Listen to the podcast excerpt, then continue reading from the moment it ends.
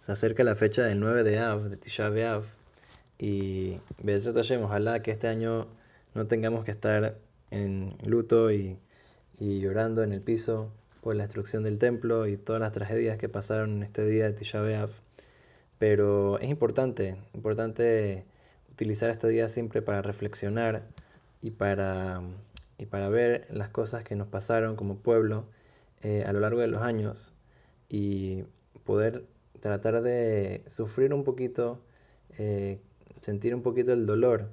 que ha pasado nuestro pueblo y de esta manera conectarnos con nuestros antepasados, conectarnos con Hashem, eh, tratar de agarrar el mensaje y poder hacer eh, regresar a Hashem eh, en nuestras acciones, en nuestra forma de ver la vida, en nuestra forma de perspectiva de la vida,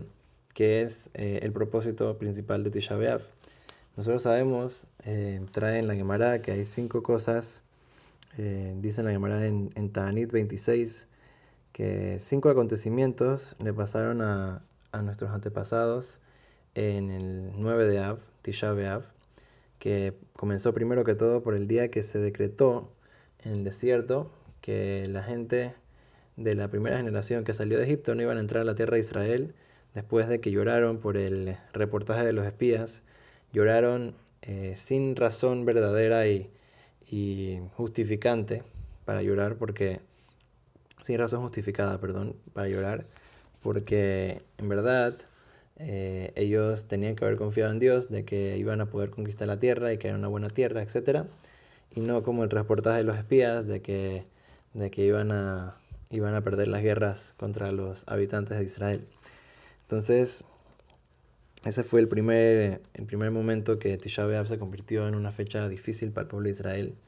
Ya después de eso, como sabemos, fue el primero y el segundo Bet HaMikdash que se destruyeron en esa fecha. También esa fecha se conquistó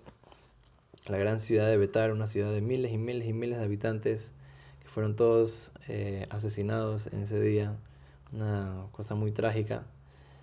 Y también eh, dice al final de que cuando, eh, cuando se destruyó el templo, Jerusalén, Jerusalén fue arado, o sea que ese lugar fue arado para poner árboles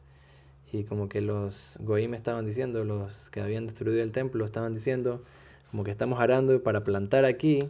para que no puedan construir otro Betamikdash. Entonces eso fue una tragedia por sí misma. Y esas son las cinco cosas que nos dice el Talmud en Ta'anit, que son por las cuales estamos sufriendo y es importante eh,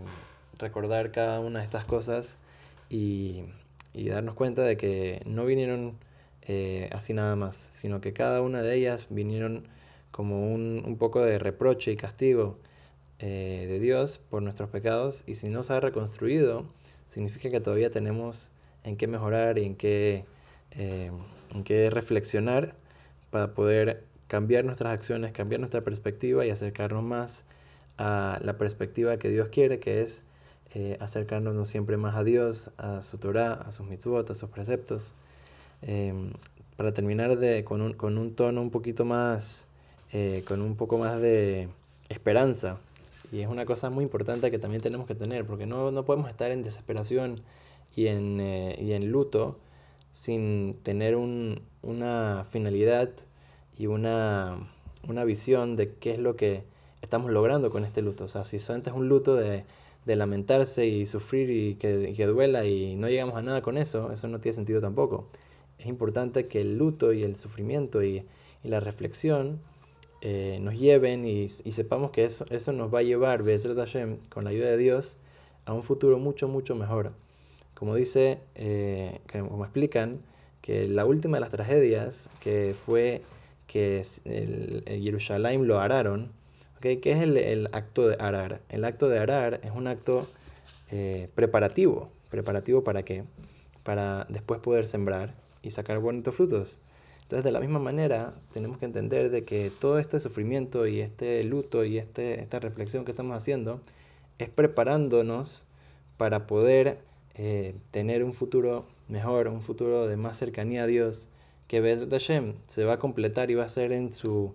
en su máximo nivel cuando llegue, si Dios quiere, el Mashiach, cuando la humanidad llegue